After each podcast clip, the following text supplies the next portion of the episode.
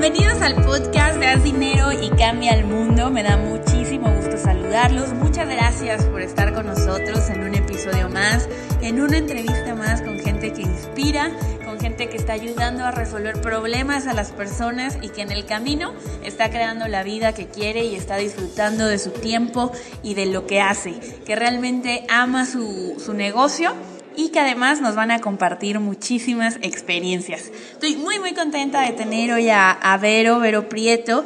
Ella es colombiana y es la fundadora de Inversoras. En Inversoras se dedican a enseñar a las mujeres cómo invertir en la bolsa. A Vero la, tuve la oportunidad de conocerla en marzo de, de este año, del 2016, en, en, Cancún, gracias a un mastermind eh, al que fuimos, nos reunimos en Cancún a platicar de nuestros negocios.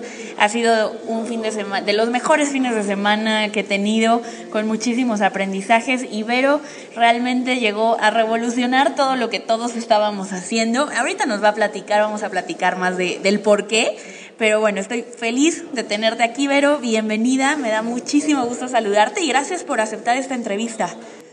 Muchas, muchas gracias a ti, muchas gracias a todos, qué rico poderlos acompañar, todo un gusto y para mí también fue total placer conocerte y también estuvo increíble y aprendí muchísimo también de ti, agradezco mucho todo lo que me, me has aportado y además tu amistad, Andrea, así que muchas, muchas gracias a todos por estar Buenísimo, muchas gracias Vero. Y pues vamos a arrancar para que la gente se lleve muchísimo de esta entrevista. Seguro se van a llevar grandes, grandes eh, insights y momentos, ajá, de aprendizaje. Así que primero pues vamos a empezar por lo primero. Platícame un poquito cómo llegas a invertir. Primero cuéntanos tu historia y no a invertir, más bien a emprender, porque por ahí vas a pasar por la inversión. Entonces, eh, ¿Cómo llegas tú al mundo del emprendimiento? ¿Por qué un negocio? ¿Por qué, ¿Cómo llegas al Internet? Cuéntanos el camino de Vero. Pues mira, eh, la verdad es que llegar a emprender, yo siento que en mi caso no fue tanto una decisión de quiero emprender, sino más bien como que el emprendimiento me encontró a mí. Yo diría que fue como al contrario. La verdad es que he sido, o sea, soy hija y la verdad es que vengo de una familia de emprendimiento. Mi, prácticamente de mis tíos, yo tengo una familia gigante, tengo una familia demasiado grande y ruidosa.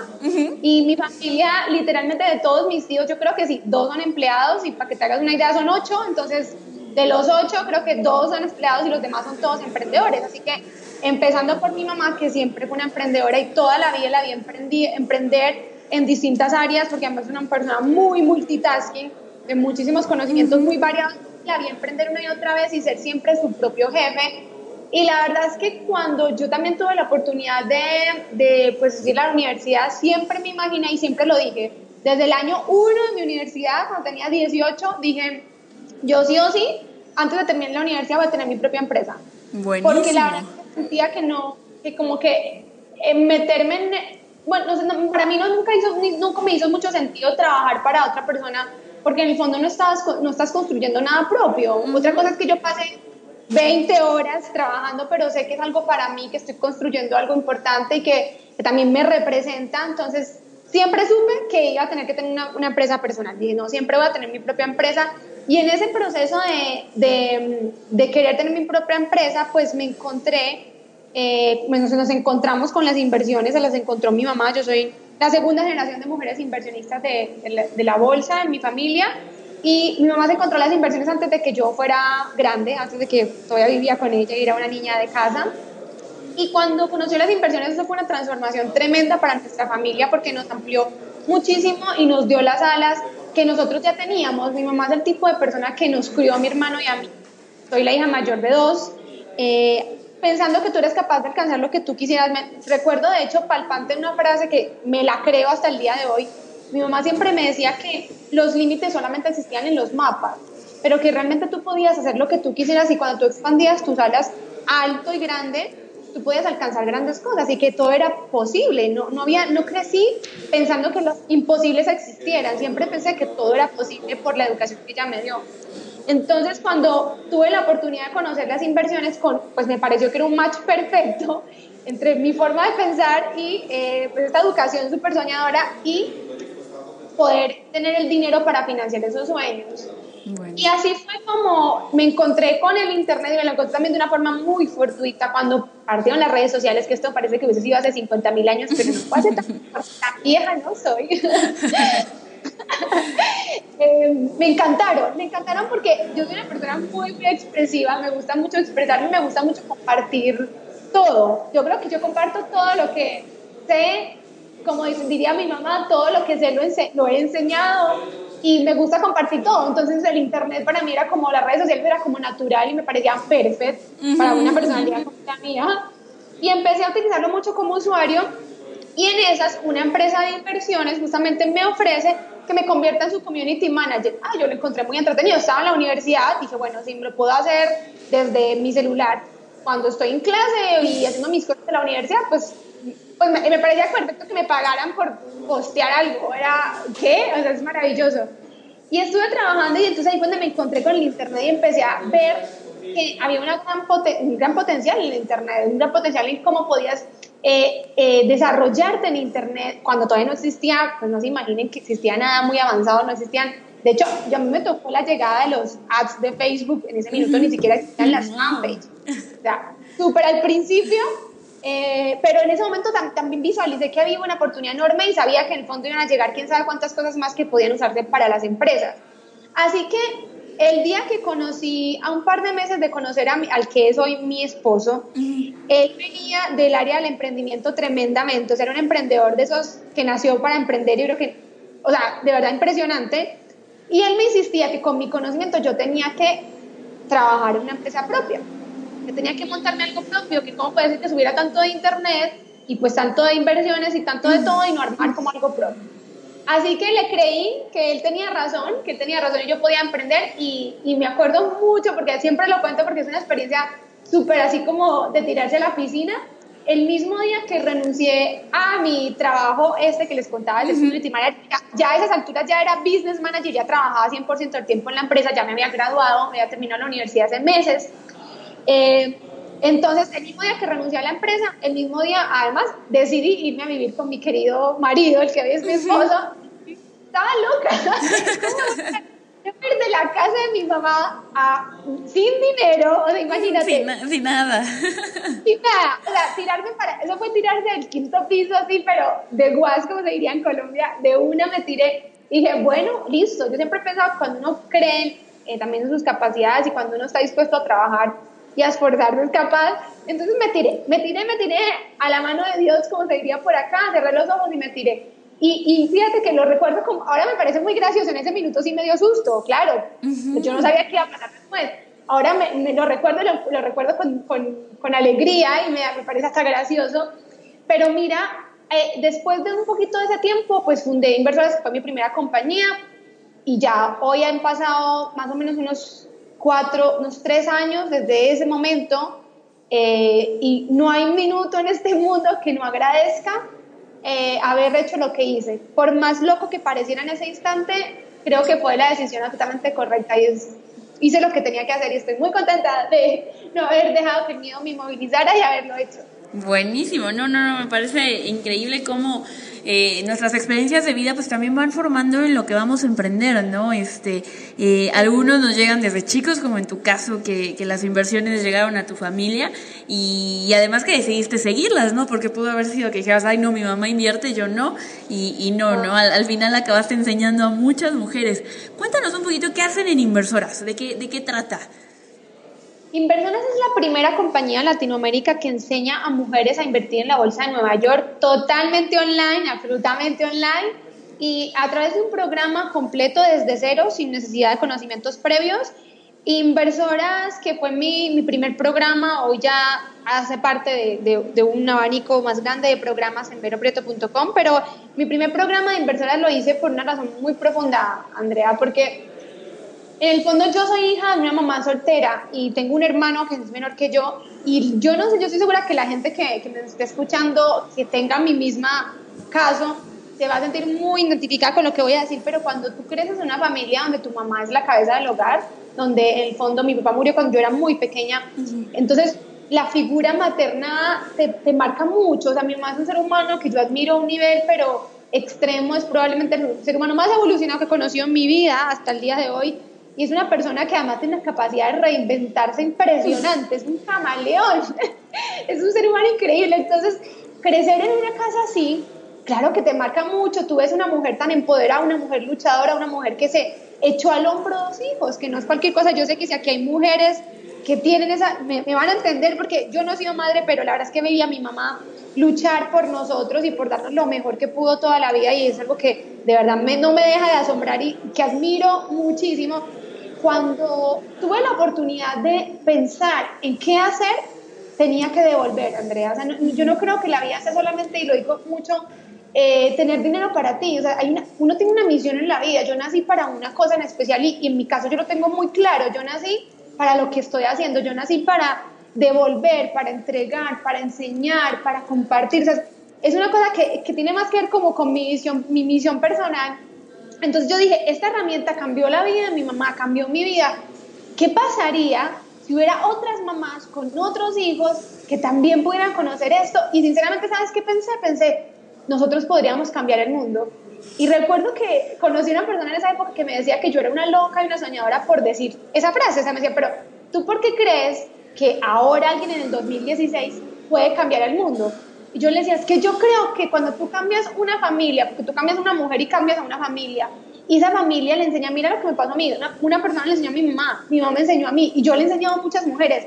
¿Cómo no estamos cambiando el mundo? Claro que lo cambiamos, cambiamos una familia, cambiamos una historia, y, y, esa historia puede ser la historia del próximo Steve Jobs, o simplemente una persona que va a ser muy feliz, tú no sabes. Entonces, yo siempre pensé, dije, esto cambia el mundo. Y, sentí, de eso se trata y recuerdo mucho una, una, frase que escuché hace un par de años que cuando la escuché dije, esa es mi frase, em, que decía que, que, en el fondo Dios nos había mandado al mundo para que dejáramos huella como Él. Entonces pensé, sí, o sea, tiene toda la razón, sí, uno tiene que venir al mundo a dejar huella porque si no, ¿para qué vino?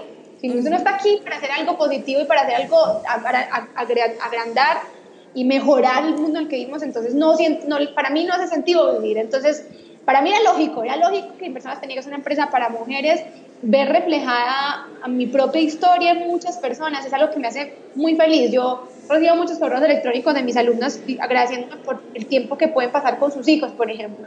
Y a pesar de que no soy mamá, sí sé lo que es tener a mamá en casa, tener a mamá para ti, tener a mamá para conversar, tener a mamá para hablar de lo, cómo te pone el colegio. Es que te cambia mucho todo. Sí, totalmente. mucho. Entonces, es lógico, yo dije, no, tengo que hacer un, algo y, y, para mí en personas es eso, es, la, es, es el reflejo de, de, mi propia historia en otras mujeres y por eso es que siempre he dicho que es un proyecto que está muy cerca de mi corazón. Wow, me encanta, me encanta. Dijiste cosas increíbles y, y, creo que es una de las cosas que desde el día uno admiré mucho de ti, esa pasión y esa alegría con la que ves eh, tu negocio, con la que ves, como lo dijiste, no el negocio, sino la misión, ¿no? Y, y, tal, y tal como se llama este podcast, ¿no? El cambiar el mundo. También muchos me dicen como, ay, ese nombre está muy trillado, ¿no?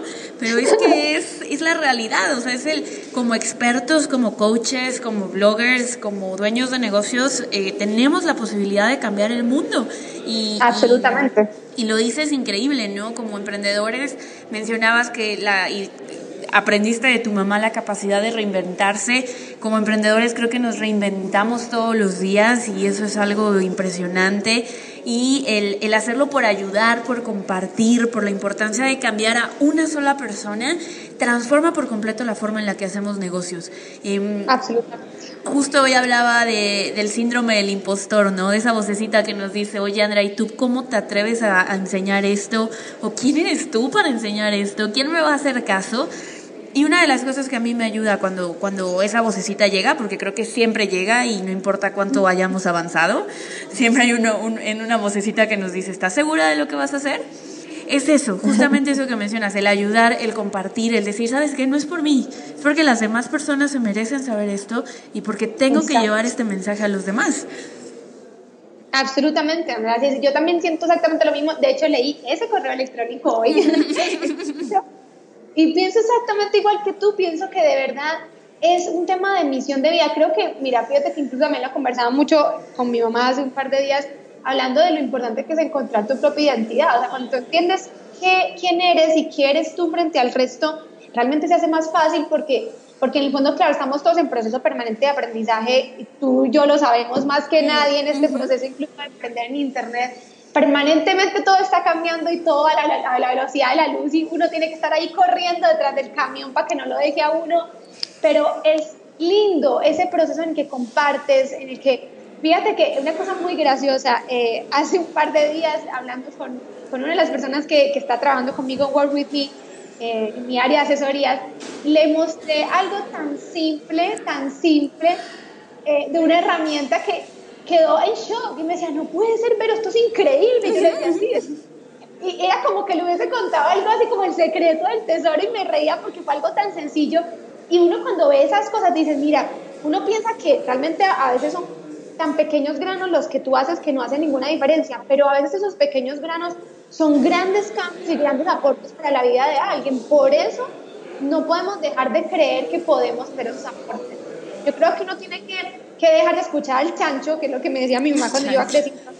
No escuches al chancho, que es el que te, esa vocecita que te está tirando para abajo y que te está diciendo que en el fondo no eres capaz o que no estás capacitada o que no es para ti.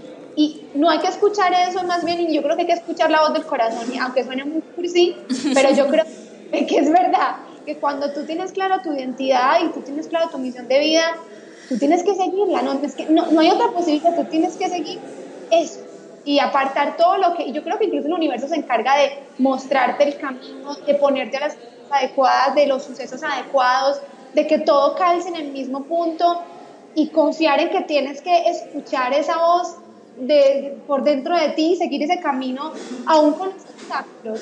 A mí me parece que es algo importante y pienso que cuando nos encontramos con nosotros mismos, entonces el camino se hace claro Buenísimo, no, total, totalmente cierto. Y, y de hecho, este, mencionabas algo ahorita también que, que me gustaría recalcar, que es el, el hecho de que le mostrabas una herramienta tan sencilla que la persona quedó fascinada con eso y le, le hiciste un enorme bien. Y me recuerda la, lo que yo ahora llamo la escala del experto premium, pero es un concepto que aprendí de, de, de un muy buen amigo, Sergio Sala. Y Sergio me decía, es que si tú aprendes, sabes 10, le puedes ayudar al que sabe 7, 6, 5, 4. Y si tú sabes 3, le puedes ayudar al que sabe 2, 1 y 0. Solo tienes que saber un poquito más y compartir ese conocimiento desde el punto que lo decíamos, ¿no? Desde el punto de ayudar. Entonces, Exactamente. creo que es la clave. Esa es la clave. Yo ahí me tomo mucho de una frase que tiene un amigo que tenemos en común, Cris Ursúa. Eh, que él siempre dice que cuando, pues, hablando justamente esto, pues del, vender que todo el mundo lo ve como algo tan malo, él dice que cuando tú el fondo puedes enriquecer al mundo con un producto bueno, estás haciendo un gran bien, estás vendiendo, o sea, no es, venderle algo que casi que suena como estafa, sino que no le estás haciendo bien. Y, y, yo siento que lo que dices tú es totalmente así, o sea, cuando tú le haces algo, y a veces uno, uno cree que no, yo digo, pero si le enseño una cosa tan tonta, pues es algo tan chiquito, pero uno no sabe, o sea, la otra persona dice, Dios mío, mira, me ahorraste 10 horas en mi computadora que puedo pasar con mi familia, que lo puedo disfrutar en otras cosas, pues le hiciste un gran bien, entonces ahí es donde uno se da cuenta, yo esas cosas la verdad que me hace sentir muy contenta y, y a veces me río también de, pues de, lo que uno, uno no se da cuenta a veces de las cosas que uno mismo hace y son tan inconscientes pero ahí uno dice, Dios mío, si estoy haciendo algo importante y, y cuando suceden esos momentos donde te sientes agotado o en los obstáculos, son justamente esos, esos detalles los que te hacen mantenerte en ruedo. O sea, cuando yo recuerdo la alumna que me mandó el correo, la que me llamó por teléfono, la que me, me dijo, Vero, no hay palabras de, para gratitud para, para mí, para decirte lo mucho que has hecho por mi familia. Me siento demasiado, o sea, me llegan a dar ganas de llorar, literalmente siento, digo, gracias Dios, o sea, como que me da una, una sensación de satisfacción de, de estar haciendo algo más allá de trabajar, más allá de pagar las cuentas, porque, porque yo realmente siempre pensé que la vida tenía que ser más que eso, no podía ser algo solamente de pagar tu casa, pagar un carro, tenía que haber algo más. Entonces cuando veo esas, esas cosas digo, eso es, eso es, y, y finalmente también vuelven a reforzar lo que ya sé, mi misión en la vida, entonces digo, no, es que, es que mi misión es esa, y como dice Mary Forleo, es que el mundo sí necesita eso que solamente tú tienes. Todos nosotros somos únicos. Totalmente, totalmente. Y creo que eh, es una de las razones por las que yo hago esto, ¿no? Lo aprendí mucho del mundo en inglés, pero dije, es que esto lo tiene que saber la gente en español. nos hacen falta expertos en tantos temas y gente que se atreva a salir y, decir, voy a ayudar a la gente a ser más productivo, a ir a las Olimpiadas, a, mil cosas, ¿no? expertos que a veces vemos en inglés y, que en español todavía nos falta creernos que podemos y que, y que somos suficientes para, para ayudar a la gente en mil y un temas.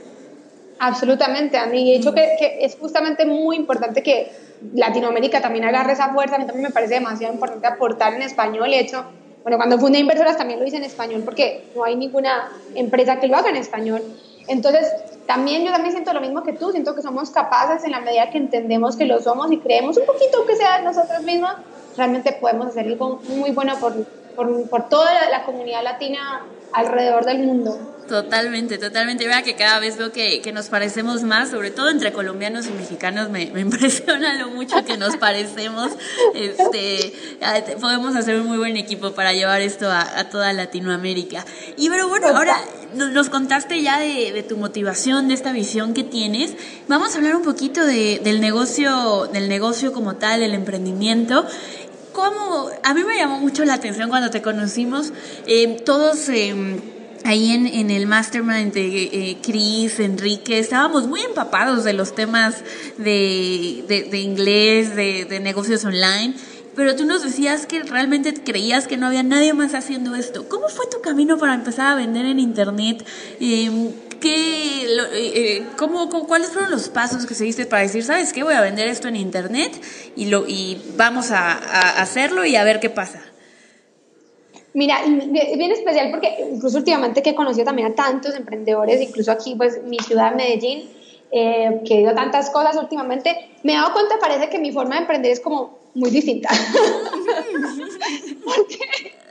mira, yo cuando, cuando, pues de partida, una de las cosas, nunca la voy a olvidar, tuve una reunión eh, en Santiago de Chile con una persona muy, muy influyente del área del emprendimiento que manejaba un fondo de inversión y me dijo una cosa que me parecía que hasta el día me, me, acuerdo y me da risa porque siento que justamente habla de lo rara que a lo mejor es yo para emprender.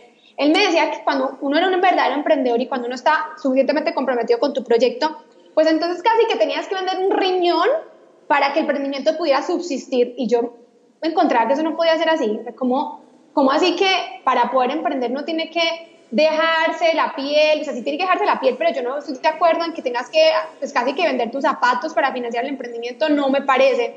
Entonces, como que siento que mi metodología de emprendimiento fue distinta porque lo que yo consideré es, ok, yo siempre he sido partidaria de trabajar con la metodología Lean, es en el fondo, vendamos algo antes de hacerlo, que suena súper friki, pero que en realidad es muy bueno porque lo que pasa mucho es que a veces pasas muchísimo tiempo perfeccionando un producto y cuando lo sales a vender te das cuenta que ni siquiera tiene viabilidad comercial, o sea que nadie está interesado en comprarlo y entonces perdiste todo el tiempo desarrollándolo. Yo soy más partidaria de crear un producto mínimo viable y lanzarlo y testearlo. Testear es una de las cosas que más hago en mi vida en general, así que testear qué tal es la percepción de ese producto y irlo mejorando en el proceso, pero venderlo. Porque creo que eso es muy importante, André, porque creo que cuando tú tienes las ganas de emprender, que fue lo que me pasó a mí, eh, hay un tema muy fuerte que es el tema, bueno, por supuesto, de qué voy a hacer, ¿cierto? Y muy fuerte también el tema de con qué lo voy a hacer. Cuando yo comencé, lo que yo dije es, mm, ok, yo voy a lanzar un producto mínimo viable y lo que voy a hacer es que como necesito financiar una plataforma, pues todo lo que se requiere para poder trabajar en Internet, voy a crear un curso presencial. En ese momento yo vivía en Chile, entonces voy a crear un curso presencial en Chile que me permita financiar la fase 2 del proyecto, que lo cual requiere que yo no tenga que hacer ningún tipo de inversión, sino que el proyecto se auto sustente. Sustente. Y, exacto, y de una vez voy a probar si esto tiene sentido, porque esto puede funcionar muy bien en mi cabeza, pero así como siempre lo digo, que funcione en tu cabeza no quiere decir que va a funcionar en la realidad. Entonces, lancé en Santiago de Chile siete cupos para un curso presencial que era conseguí una sala súper pequeña en un cowork, tenía siete sillas, así que no podía vender siete. Y dije, ok, lo voy a lanzar. Me acuerdo que hice una landing page hiper básica, estilo drop and drop, así súper sencilla, y unos ads en Facebook, y a ver, vamos a ver qué pasa. Y eh, vendimos siete cupos, o sea, los siete cupos se vendieron. Entonces, cuando ya tenía los siete cupos, pues desarrollamos el programa y teníamos el dinero para desarrollar el programa online. Así que inmediatamente apenas teníamos el, desarrollo también no tenía el programa online terminado, tenía solamente el módulo 1 hecho. Sin embargo, hicimos una campaña de venta y vendimos 30 cupos en la primera versión de inversoras online. Y a medida que la gente iba estudiando, yo iba haciendo los módulos. Eso es, es, como, yo sé que suena un poco extraño, eh, algunos que estén escuchando estarán diciendo, pero qué loca esta niña. Pero la verdad es que yo siento que es muy lógico porque te permite por tener uno acortar los tiempos de preparación, producción o pensamiento del producto, testearlo rápidamente en el mercado y fácilmente también permitir el crecimiento de tu emprendimiento. Entonces, inmediatamente yo pienso que a través de esta metodología tú puedes tener inmediatamente ganancias muy, muy, muy pronto y testear productos sin gastarte tampoco una millonada en la producción. O sea, yo, ¿qué pasa si no hubiese funcionado? Yo podría haber dicho, ok, no funcionó, voy a saltar al siguiente producto sin haber invertido cantidades estratosféricas de dinero, que es lo que suele pasar mucho. Entonces, ahí es una de las cosas que siempre creí. Además, siempre he creído que cuando trabajas, y es una cosa que dice mucho Brian Tracy, y estoy totalmente de acuerdo con él, el trabajo no, tiene, no puede ser solamente la, el medio para tú pagar el agua, la luz, las cuentas. Tiene que resultarte algo satisfactorio. Y por esa misma razón siempre he pensado, y se los recomiendo, yo sé que yo se los he dicho incluso mucho a mis alumnas de inversión y como emprendedores lo recomiendo totalmente. El, es muy importante que tú puedas darte la posibilidad de, de, tener esa satisfacción. Entonces, desde el principio siempre consideré que mi emprendimiento tenía que pagarme, eh, que no podía ser que en el fondo produjera dinero para nada. Yo sé que esto suena, de, insisto, mi forma de emprender ha sido muy distinta porque la mayoría de los emprendedores reinvierten todo lo que ganan, pues yo creía que la parte de, reinvertir era importante, pero que también era importante que yo sintiera que avanzaba. También a título personal y, en ese sentido agarro de las palabras de Brian Tracy que siempre dice que uno tiene que, primero que pagar las cuentas, tienes que comprar o darte algún tipo de satisfacción a ti, que no tiene que ser un carro, pero a lo mejor puedes darte una comida, un helado, unos zapatos, algo que tú puedas, a la, que tú puedas reflejar el, el, el esfuerzo que hiciste para ganar ese dinero. Y ese tipo de reflejo te permite querer volver a hacerlo, o sea, es una motivación que es tangible. Entonces, yo siempre pensé lo mismo, pensé, no, eso es una, eso es una empresa que además tiene que poder permitir que yo pueda vivir. Así que desde el principio también siempre consideramos en la parte administrativa y hasta el día de hoy siempre ha sido así, ok, vamos a considerar los pagos, los sueldos, lo que corresponda para el trabajo, porque el trabajo tiene que tener una recompensa y lo que quede vamos a irlo reinvirtiendo y vamos a irlo haciendo, pero siempre los productos que he lanzado se han autofinanciado. Realmente yo nunca, nunca he puesto ni siquiera un dólar para, para armar un emprendimiento o un nuevo producto. Siempre he lanzado y el mismo lanzamiento me ha permitido testear el producto y refinanciar el resto del proceso. Entonces ha sido, si te das cuenta, una forma muy diferente de emprender, pero que me ha permitido también crecer a una velocidad distinta y testear distintas cosas, que no tiene nada de malo, si no funciona, pues aprendí algo bueno y si funciona, pues bien, ya tengo un producto nuevo. Básicamente ha sido mi forma de emprender siempre y es la metodología que además manejo con mi equipo de trabajo. Todos trabajamos pensando en el mínimo viable, en metodología lean, en cómo podemos en el fondo eh, hacer todo más funcional desde el punto de vista también de las ventas como la parte también del programa en sí, cómo podemos hacer el programa más funcional. Nada de teorías que no te sirven, que suenan bonito y que no, no son prácticas, no. Cosas que realmente puedas poner en práctica de inmediato y que puedan hacerte sentir, también creo que es importante eso, que realmente estás aprendiendo algo que te, que te da valor. Así que mi forma de aprender ha sido súper rara, eh, pero creo que a mí personalmente me parece que me ha funcionado bien y, me gusta esa metodología, me permite ir más rápido y la he ido como, eh, creo que además porque creo que una de las cosas que probablemente nos pasó más cuando nos conocimos es una de las cosas que también yo creo mucho es en el tema del, del precio. El precio ha sido no sabía que no sabía que tampoco era tan rara en eso. La verdad es que cuando los conocí a ustedes, me, ahí me di cuenta de que había un tema con ese tema. Porque, chicos y chicas, les cuento que desde que nació mi primer programa que fue Inversoras, eh, siempre consideré que Inversoras tenía que ser un high ticket, siempre consideré que tenía que ser un precio premium, porque uno, creo que las personas no valoran las cosas que no les cuesta. Totalmente. Dos, y, y, es así, yo tengo incluso la experiencia de haber regalado becas que finalmente no, no, no se toman. Entonces, me parece que hoy por hoy es importante terminar eso, me parece que no hay que tenerle miedo a tener una marca premium, creo que no, que en Latinoamérica, ese mito que en Latinoamérica las personas no estamos dispuestas a pagar productos costosos es solamente un mito. y lo he comprobado porque después de tres años de vender el programa de inversoras al costo que tiene, sigo vendiendo y la verdad es que he comprobado que en Latinoamérica la gente sí está dispuesta a pagar, la gente sí tiene cómo pagarlo, si tú le das algo que realmente ellos le encuentran un valor. Entonces, también siempre lo dije, creo que te lo dije a ti, se lo dije a los chicos, creo que sus programas sí valen más. ¿Por qué tú no crees que valen más? Y sobre todo, y esto es para los emprendedores que nos estén escuchando, el esfuerzo para vender un producto de 100 dólares es exactamente el mismo que para vender un producto de 1000 dólares. Y creo que finalmente no va por el tema del precio. A veces, si las personas compran en un producto, yo te lo puedo decir, el, la objeción más grande que tiene mi programa de inversoras, que es un programa más costoso, nunca ha sido el precio siempre ha sido los miedos que tienen las mujeres a, aprender a invertir, el miedo a no saber hablar inglés, el miedo a otras cosas relacionadas con la inversión, pero nunca ha sido el precio. Entonces yo creo que eso es un paradigma que, que de alguna forma muchas personas tienen en Latinoamérica de hagamos una aplicación y vendámosla por un dólar y vamos a volvernos millonarios en un mes. Pues es que eso no va a pasar, o sea, que también hay que ser muy realista. Yo, no, o sea, entonces yo siempre pensé que mis programas tenían, yo tenía que darles el valor que se merecían y, me voy a tomar aquí de las palabras de, de, eh, de Till Stetson Lee, que fue una chica deportista que yo entrevisté en Bariloche hace muy poquito tiempo, donde ella decía que no, no es el dinero, es el valor del dinero en relación a tu trabajo.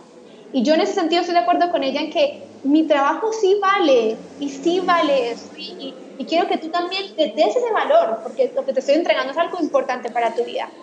Entonces, también por eso eh, siempre consideré que era, no había que tenerle susto a tener precios más altos y bueno, así fue. Inversoras nació como, como, un, como un programa muy high ticket y de ahí los problemas, los programas que he desarrollado después de eso están bastante cerca. La verdad es que no tengo ningún producto que cueste menos de 500 dólares hoy. Eh, es el más barato que tengo y todos los demás son de ahí para arriba. Así que creo que también es algo un poco raro Completamente, sí, sí, sí. La verdad es que eh, me he topado con pocas personas que quieren vender high ticket desde el principio. En mi programa Mensaje Premium ahorita tenemos 50 alumnos y solo dos o tres me han dicho, Andrea, yo quiero vender arriba de mil dólares, ¿qué tengo que hacer? Y, y, la verdad es, lo, lo, dices, lo que dices es cierto, el proceso para vender es el mismo, hay que capturar el, el, prospecto, hay que educarlo, hay que generar confianza, hay que hacer carta de ventas, el proceso es el, el, el mismo, ¿no? Y... Y yo que ahorita sí vendo un, un, high ticket, un producto arriba de los eh, de los mil dólares, vale mil setecientos, ofrezco descuentos en, en, el, en, el, en el programa para, para la gente que toma acción rápido y demás, pero, eh, pero me he dado cuenta que la gente lo valora mucho, asisten a las sesiones, ven los videos, no tengo ahorita a nadie que no haya visto ningún video, todos los han visto. Eh, lo aplican, no todos lo aplican, eso, eso también es cierto, no todos lo aplican, pero sí, eh, sí veo un compromiso diferente que los programas de 7 dólares, 10 dólares, donde hay gente que ni siquiera abrió el correo con su usuario y contraseña, ¿no? Entonces es como, oye, lo, lo compraste. Y, y mencionabas, eh, eh, bueno, bueno me, me, ganaste la pregunta de, del precio por qué vender a, a, high ticket, pero creo que, que tiene mucho que ver con eso, con dar resultados y con el impacto que va a tener en la vida de las personas, ¿no? Por ejemplo, no vas a vender un curso de high ticket de... De, no sé, se me ocurre algo, algún producto que no sea high ticket, eh, cómo entrenar a tu perro. Pero incluso sí, porque bueno, César Millán no creo que cobre 500 dólares por entrenar a tu perro. Entonces, al fin y al cabo es la percepción, es el marketing, es tu identidad, es el cómo te, te, te lo que tú crees que vale tu, tu producto y, y, y, creo que esa confianza, la, si no la tienes de inicio, la puedes ir ganando, ¿no? Y puedes ir trabajando. Totalmente. Absolutamente. Y también, bueno, mencionabas otras cosas que me encantaron, lo de Lean Startup me parece increíble. Yo también, la verdad es que mis primeros productos, eh, Viajero Emprendedor, por ejemplo, lo hice completamente al revés. Lancé blog, monté podcast, trabajé durante un año y cuando lancé el producto nadie compró.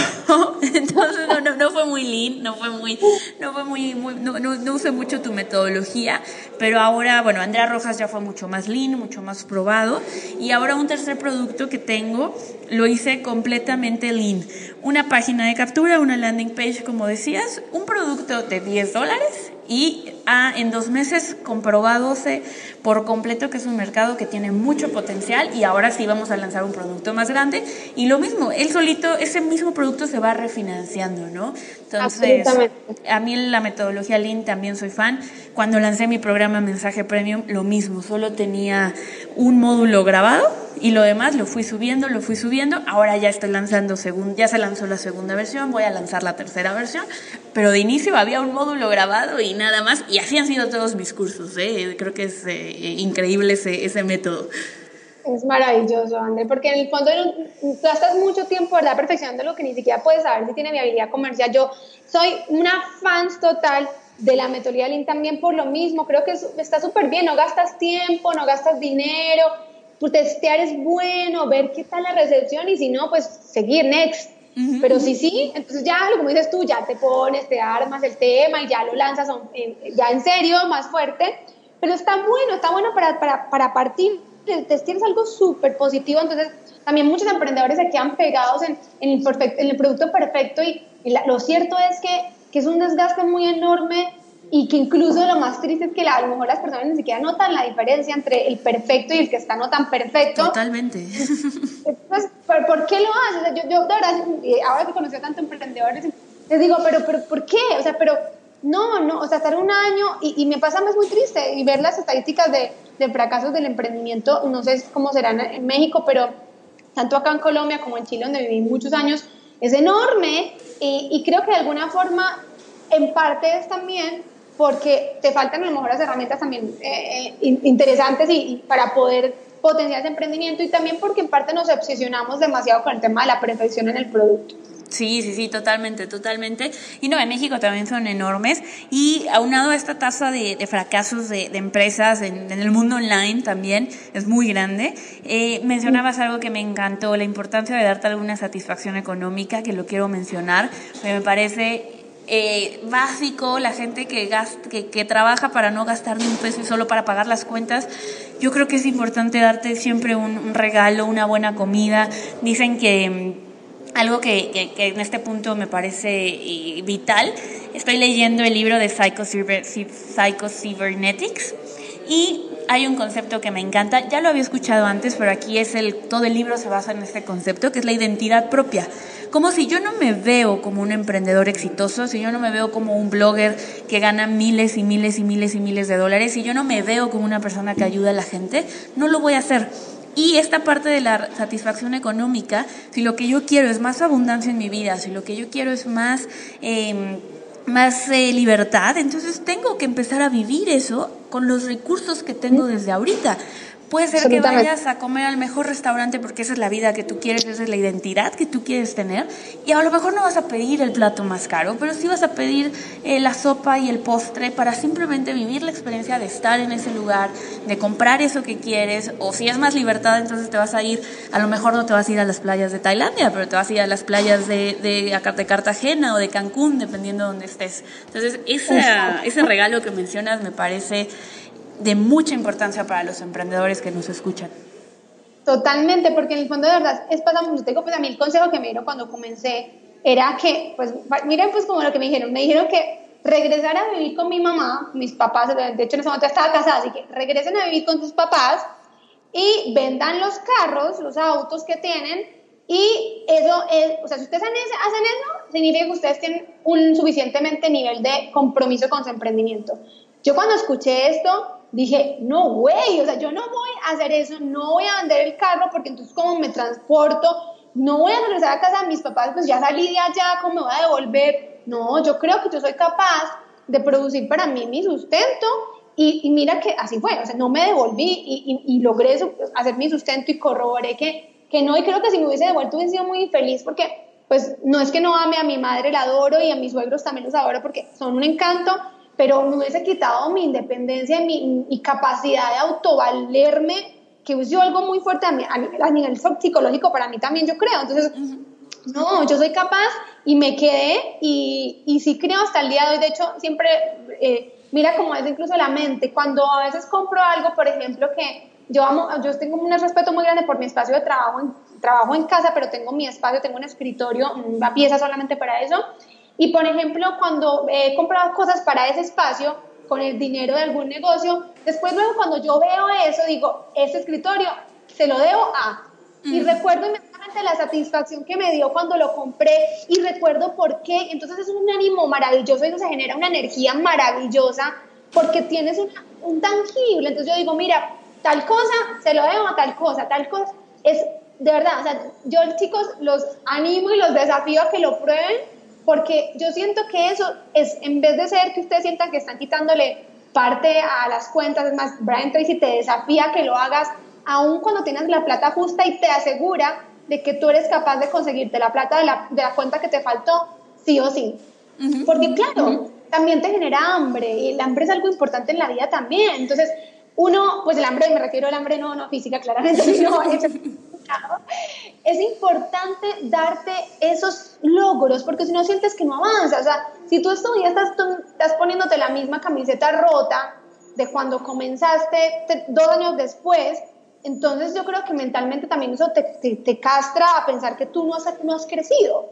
y, te daña, y entonces nunca vas a crecer. Entonces es un poco como que siento que sí, de verdad importante y los desafío a todos. Después eh, si no les funciona, manden un correo electrónico y dirás que es imposible que no les vaya a funcionar. Cuando tú logras darte un, de verdad, darte un, gusto, te aseguro que el universo y tú mismo te consigues el resto del dinero. Pero es importante apartar ese como retribución por tu esfuerzo, por tu tiempo en el trabajo, sea porque seas empleado, sea porque seas emprendedor. Es importante. Y siempre le digo a mis alumnas, pagar las cuentas no cuenta como ese regalo.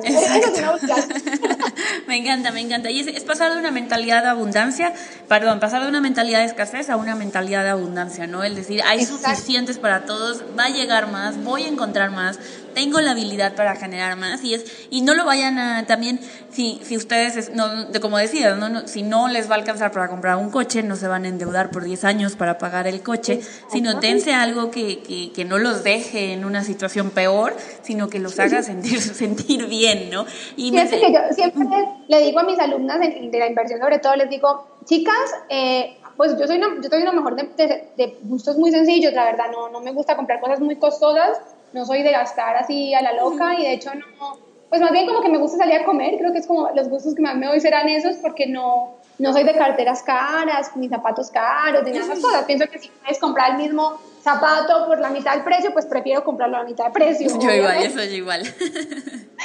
Pero sí, sí, está bueno, o yo creo que esto es, es, importante aclararlo, no es que te que quedes peor que la situación en que estás, sino que te des un gusto pequeño. A veces, mira, a veces de repente agarrar a tu hijo o a tu esposo ir al cine o irte a comer un helado al parque puede ser una cosa maravillosamente satisfactoria. Totalmente.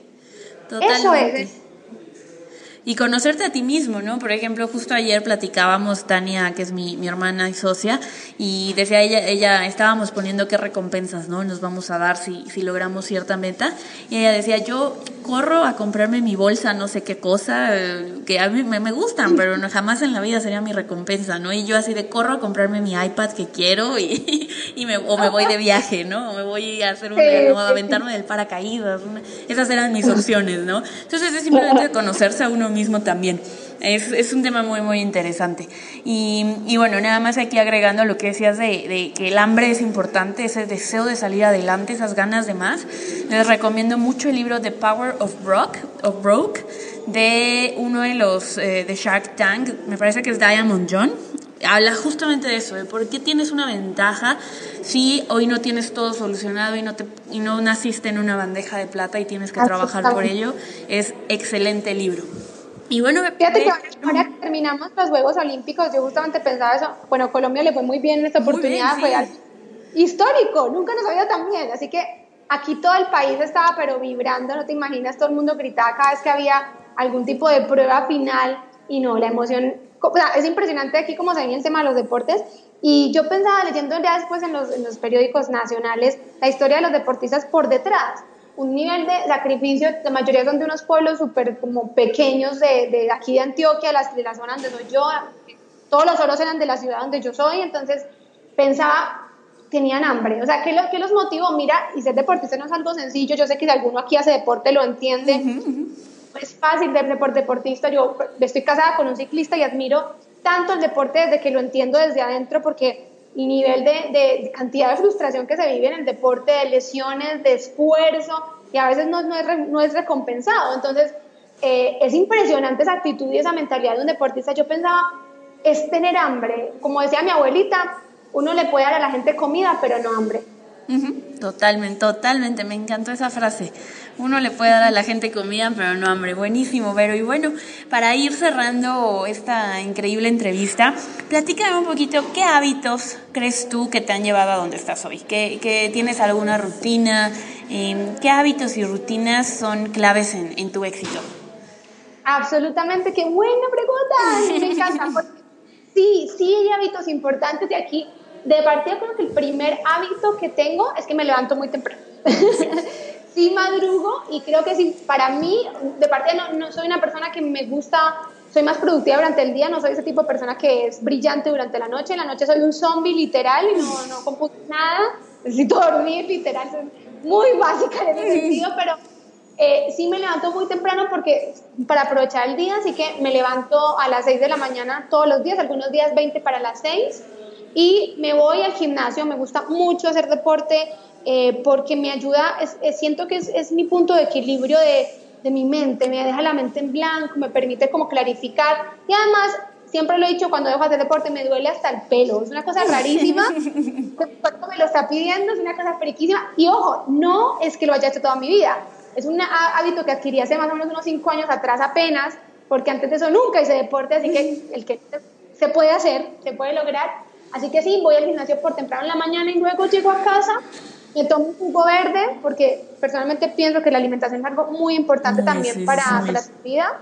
Así que eh, como, como creo que es así, y he tenido además la fortuna de, tener a mi lado a que me ha aconsejado muy bien ese tema, entonces tomo mi jugo verde por las mañanas, buenísimo para mantener las defensas arriba, riquísimo, si lo hacen con las frutas y las verduras que les gustan, les va a gustar.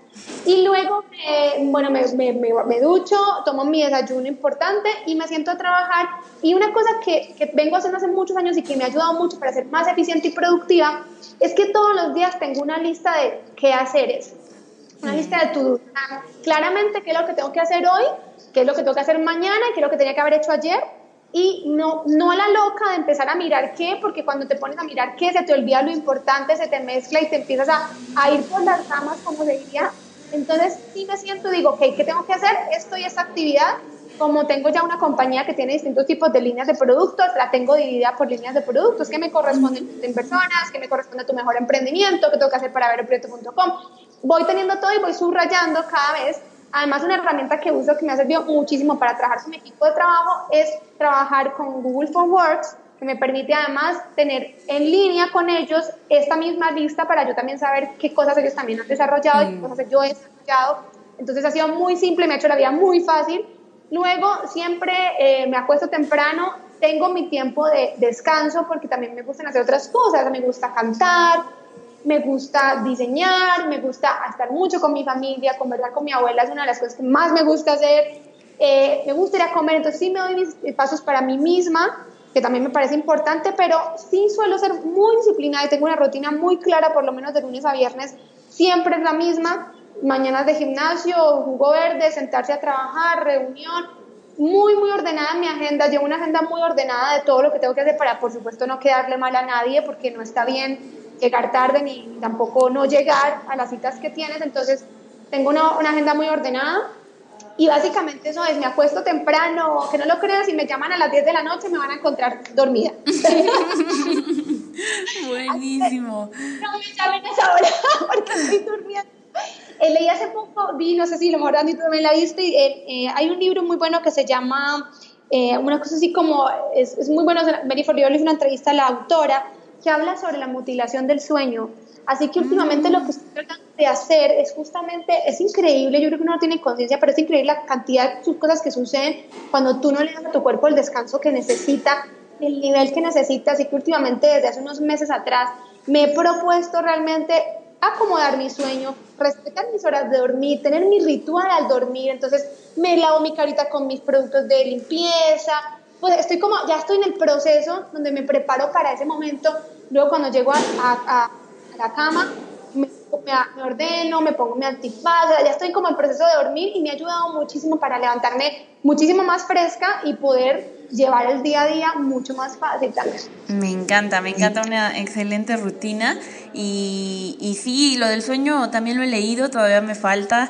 Yo duermo, trato de dormir mis 6, 7 horas, pero creo que, que lo puedo mejorar, no, no tengo un ritual antes de dormir. En las mañanas sí, en las mañanas es, es parecido al tuyo, nada más que yo hago ejercicio en las, en las tardes y le agrego meditación y visualización que, que me encanta y creo que... Creo que se trata de, de encontrar no, mucha gente eh, quiere seguir la rutina exacta que alguien más sigue, ¿no? Y creo que más bien es ir adaptándola para que nos dé el sentimiento que queremos en el día. Si yo me quiero sentir como... Cada quien va a tener diferentes actividades, ¿no? Cada quien va a encontrar diferentes foros. A lo mejor para alguien es jugar con sus hijos 10 minutos antes de que se vayan a la escuela y eso lo llena de energía para sentarse a trabajar todo el día. Entonces, buscar esa rutina que te haga sentir como tú te quieres sentir. Totalmente. Yo también cuando, cuando tengo un bebé hermoso que no es humano, es un bebé perro. sí, sí, sí. Eh, ya no me acordaba de Milo. es, es, mi bebé precioso. Está, bueno, no está más grande de tamaño porque para que sepan es un Yorkshire y super toy, así que es pequeño. Pero eh, una de las cosas, por ejemplo, que también he valorado mucho, antes pensaba que para salir a pasear a Milo a lo mejor era como, comillas, pérdida de mi tiempo y últimamente me he dado cuenta que son espacios tan bonitos de salir a dar una vuelta con él bueno, para él es importante, es un perro, lo necesita, pero para mí eh, es una oportunidad uno como también para pues tener un, enlace con él y lo he aprovechado muy bien porque además me he acostumbrando a que cada vez que salgo con Milo, mientras que él juega en el parque, yo escucho un audiolibro. Mm. Y me, me sirve, me distraigo un poco, Milo pasea y yo aprendo algo nuevo. Buenísimo, combinación perfecta. Y aquí con tus propias formas, cada uno tiene sus formas, y cada uno tiene sus tiempos. Hay gente que me ha dicho que es muy buena, es mejor en la noche. Bueno, si tú eres el tipo de persona, genial por ti. Pero sí creo que es importante ordenarse, ser disciplinado con tu rutina y darte tus espacios para ti. Y, y si, si, logras encontrar formas, metodologías de, de, en el fondo funcionar mejor, yo creo que, que de todas maneras puedes ser más eficiente con eso. Totalmente, totalmente. Y por último, Vero, ¿qué libro nos recomendarías? Me imagino cuál vas a decir, pero a ver. pues mira, fíjate que ahora estoy leyendo un libro que me ha gustado mucho, porque he leído muchos muy, muy buenos. Por ejemplo, le voy a recomendar dos. El que leí, el que estoy leyendo. Uno que leí que creo que me ayudó mucho para ser más eficiente con mi tiempo y ordenarme, porque la verdad es que me voy a agarrar aquí una frase que decía Enrique Delgadillo, que, eh, y que decía que las personas que somos creadoras tenemos muchas ideas y somos super power y tenemos mucha pasión, pero tenemos, nos falta muchísimo, carecemos de metodología y estructura. Totalmente cierto. Cierto, totalmente cierto. Para yo también tratar de pues, arreglar ese tema, eh, una vez leí un libro que me ayudó mucho, que se llama Eat That Frog, Comete ese sapo, está en español también, así que te lo recomiendo demasiado porque habla justamente de el día a día, de tu productividad del día a día, cómo puedes mejorar con pequeñas cosas. De ahí saqué lo de mi, mi lista de tareas todos los días, de cómo, y, es, es, comprobado cuánto realmente tú puedes ahorrar o ser más eficiente en qué porcentaje si haces tal cosa. Ese, ese libro me gustó mucho más, te habla justamente de empezar con lo más difícil del día.